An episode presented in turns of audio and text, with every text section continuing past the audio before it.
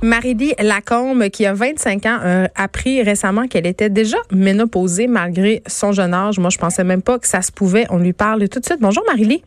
Bonjour. Écoutez, euh, c'est rare d'être ménopausée à un si jeune âge quand même. Là, vous avez 25 ans. Oui, exactement.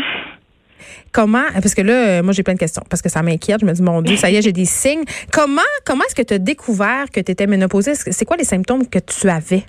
Euh, en fait, c'est l'absence de cycle.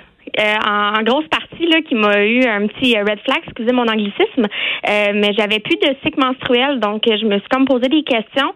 Euh, puis mon mari était parti à l'extérieur, donc il y avait comme aucune chance que je sois enceinte.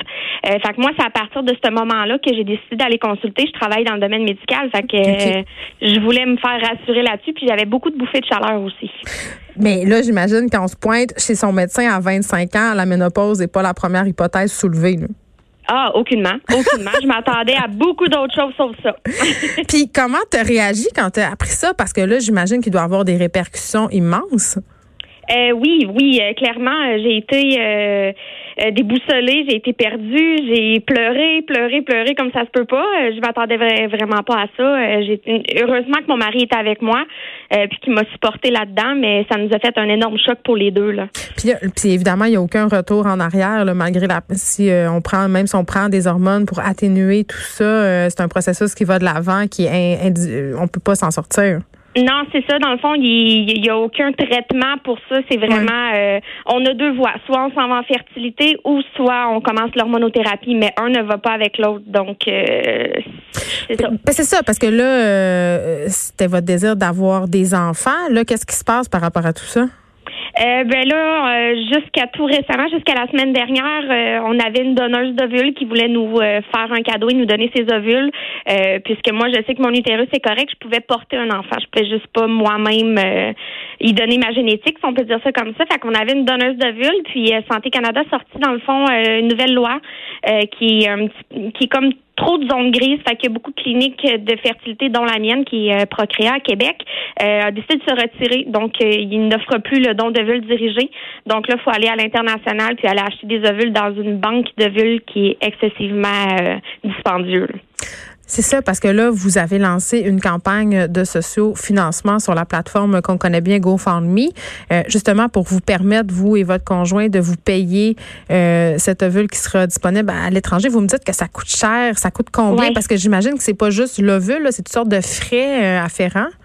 Oui, exactement. Ben, si je peux vous donner juste un approximatif, parce que d'une d'une banque à l'autre, ça diffère, là. Mm. Mais on parle pour environ deux à quatre ovules. On parle de, ça commence à peu près à 18 000 ça, c'est juste le don d'ovules. Juste les ovules. oui, c'est juste les ovules. est-ce que les ovules viennent à vous ou vous devez aller là-bas? Euh, y a, y a, non, ils viennent directement à nous, mais dans le fond, ils sont transférés à la clinique. Puis ben, à partir de là, il y a d'autres frais, évidemment. Euh, pour l'implantation et tout ça, les in vitro et tralala. Là. Puis vous allez pouvoir porter l'enfant, c'est ce que vous me dites.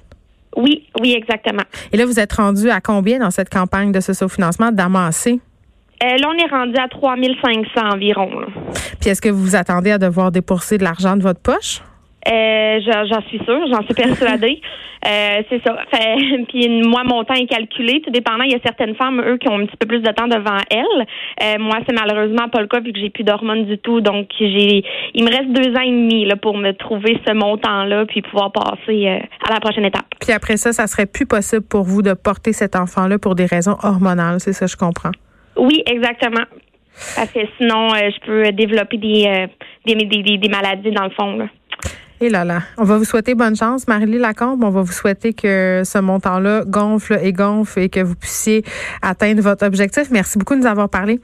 Merci à vous. On parlait à Marie-Lie Lacombe qui a découvert récemment qu'elle était ménopausée à l'âge de 25 ans.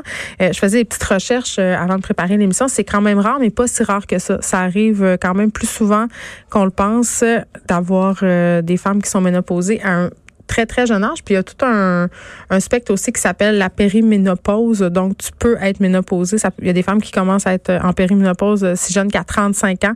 Et là, euh, je vous laisse deviner que tout de suite après l'émission, je vais aller sur le forum de Doctissimo pour voir si c'est mon cas et possiblement me diagnostiquer un cancer euh, du pancréas.